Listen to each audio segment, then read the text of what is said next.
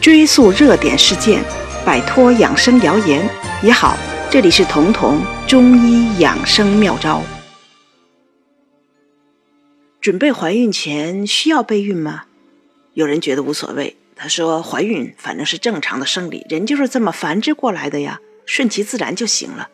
也有人觉得应该备孕，特别是那些自己身体都不怎么好的人，他们如果不备孕，怎么能生出健康的孩子呢？后面的这种担心很有必要，而且是正确的。我们姑且不说身体不好生出来的孩子是不是能壮实，更重要的是，如果你的身体都不好，能不能顺利怀孕就很难说了。所谓留得青山在，不怕没柴烧。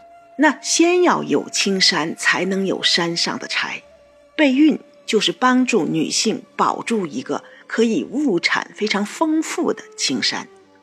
具体一点说，备孕做得不好，一来难以受孕，二来即便怀上了，仍然有流产的危险。所以现在很多明星怀孕前三个月都不敢说，就可见他们对自己的体质还是没自信的。在三个月这个危险期，是不是能平安度过都不好说。这一点，包括过去的这个皇帝的后宫嫔妃们也没能幸免。比如慈禧，她就是因为先兆流产，当初险些失去母随子贵的上位机会。当时咸丰皇帝后宫佳丽无数，但是一直没有子嗣。那时候的慈禧太后还只是名为兰贵人的一个贵人，结果她有幸受宠，而且居然就怀孕了。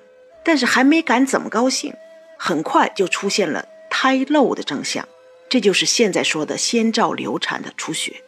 为了保住这个唯一的龙种，咸丰皇帝急召天下的名医来给他出招，怎么能保胎？大家都不敢轻易的出招，因为如果这个招不管用，是要掉脑袋的。当时只有一个出身在山东的御医，勇敢的站出来接手了这个烫手的山芋。他说。让慈禧，也就是说让兰贵人用东阿阿胶试试。结果兰贵人就是吃了东阿阿胶，血很快止住了，由此顺利的怀孕分娩。后来生下的就是同治皇帝。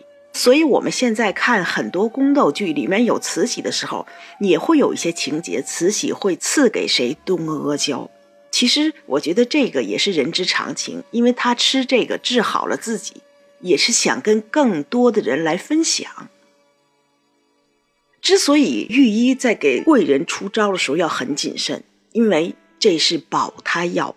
保胎药第一要能保住胎儿，同时绝对不能有副作用，否则你会保下来一个奇胎。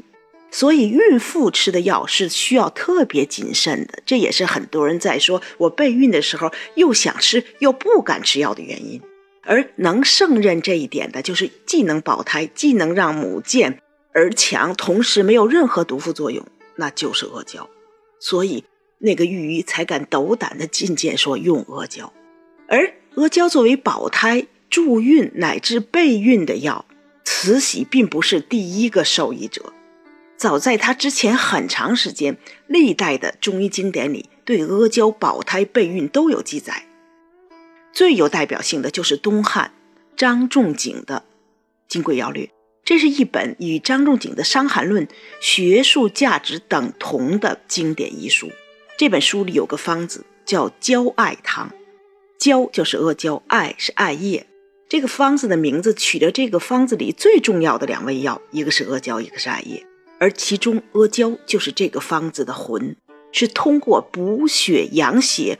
来保住根基不稳的这个胎儿的，因为要想让受精卵在母体里面扎根扎得稳，那么因为这个扎根是扎在母亲的子宫内膜上的，所以这个子宫内膜必须有非常充足的血液供应，否则就像一片非常贫瘠、非常贫薄的这种土地，就算你把种子撒上，也会因为肥料不足啊、供水不足啊，没法生根发芽。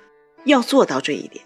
最关键的就是不能血虚，用西医的概念讲，就是子宫内膜要足够丰厚，血液供应要足够好，否则种子就没有肥料、水土的这种滋养。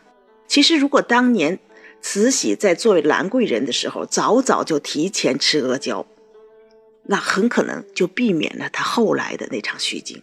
换句话说，能把慈禧的先兆流产都止住，让已经不稳的这个胎儿重新扎根，用这样的保胎力度的药物来备孕，那么备孕的效果一定是非常充足、非常好的。更重要的是，阿胶是药食同源的，而能归入药食同源这个类别的，一共不到一百种药。所谓药食同源，就是说。这种药可以和食物一样作为日常服用，没有什么特殊禁忌的人群，包括孕妇。而这一点是很多补血药不能比拟的。这也是当年山东那个御医敢斗胆给龙种推荐阿胶的原因。那么阿胶一天我该怎么吃？吃多少呢？很简单，每天吃三到十克，看你的经济条件许可。阿胶怎么吃？吃的办法很多很多，直接。放在不粘锅里，搁一点黄酒，把阿胶，它就慢慢的就会小火，它就化了。化了以后直接吃，或者说我想让它好吃一点，那里面在氧化这个阿胶的过程中，你加一点芝麻呀、核桃啊，加一点冰糖，这样做出来的糕就有种甜食感、零食感，可能能帮助你坚持每天吃进三到十克的阿胶了。